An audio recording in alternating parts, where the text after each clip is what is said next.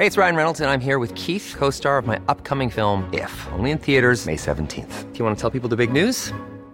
All right, I'll do it. Sign up now and you'll get unlimited for $15 a month in six months of Paramount Plus Essential Plan on us. Mintmobile.com slash switch. Upfront payment of $45 equivalent to $15 per month. Unlimited over 40 gigabytes per month. Face lower speeds. Videos at 480p. Active Mint customers by 531.24 get six months of Paramount Plus Essential Plan. Auto renews after six months. Offer ends May 31st, 2024. Separate Paramount Plus registration required. Terms and conditions apply if rated PG.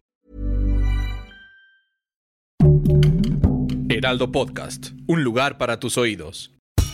Esto es Primera Plana de El Heraldo de México. Sigue nuestro podcast en Spotify para estar al día con las noticias más importantes.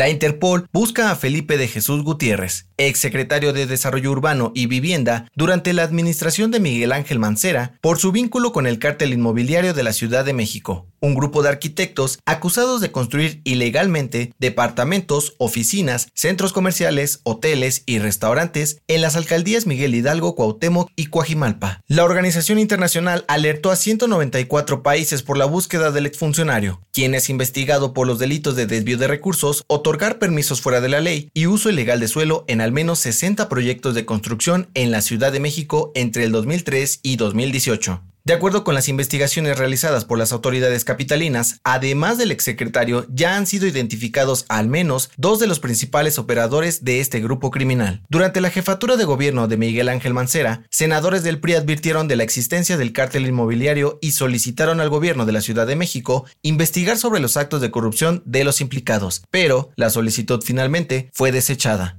Con información de Almaquio García. La Comisión Nacional de los Derechos Humanos acudió por primera vez a las prisiones donde los internos emitieron su voto de manera adelantada para las elecciones del próximo 6 de junio. Según datos de la CNDH, fueron alrededor de 950 personas las que votaron en cinco centros penitenciarios en Sonora, Guanajuato, Chiapas, Morelos y Michoacán. Los votos emitidos fueron colocados en sobres cerrados que se abrirán por representantes del INE el próximo 6 de junio cuando el resto de la población vote en las casillas. Con información de Diana Martínez.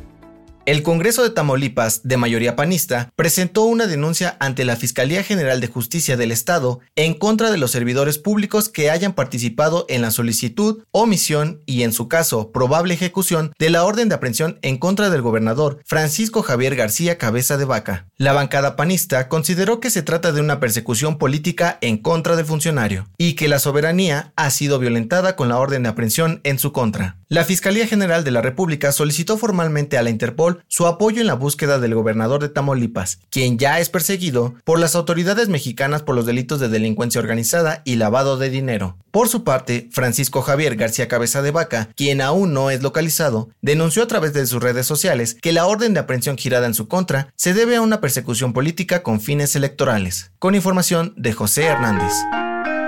En otras noticias, la Secretaría de Economía informó que la inversión extranjera aumentó 14.8% este año a pesar de la poca actividad económica debido a la pandemia del COVID-19. En noticias internacionales, Israel y Palestina aprobaron un acuerdo de alto al fuego en la franja de Gaza luego de 11 días de enfrentamientos. El cese de las hostilidades se dará a partir de este viernes. En los deportes, Miguel Herrera fue presentado oficialmente como el nuevo director técnico de los Tigres. El Piojo llega al equipo felino tras la salida de Ricardo El Tuca Ferretti. El dato que cambiará tu día.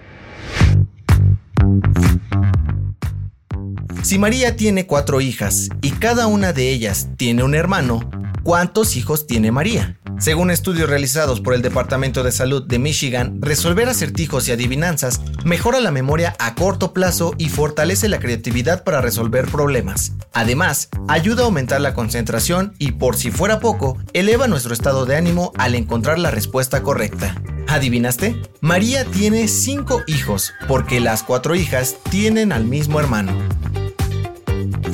Esto fue Primera Plana, un podcast de El Heraldo de México. Encuentra nuestra primera plana en el periódico impreso, página web y ahora en podcast. El guion es de José Luis Ramírez, diseño de audio de Federico Baños, la voz es de José Luis Mata y la producción de María José Serrano. Hasta mañana. Síguenos en Twitter, arroba Heraldo de México, Instagram, arroba El Heraldo de México y encuéntranos en Facebook y YouTube como El Heraldo de México.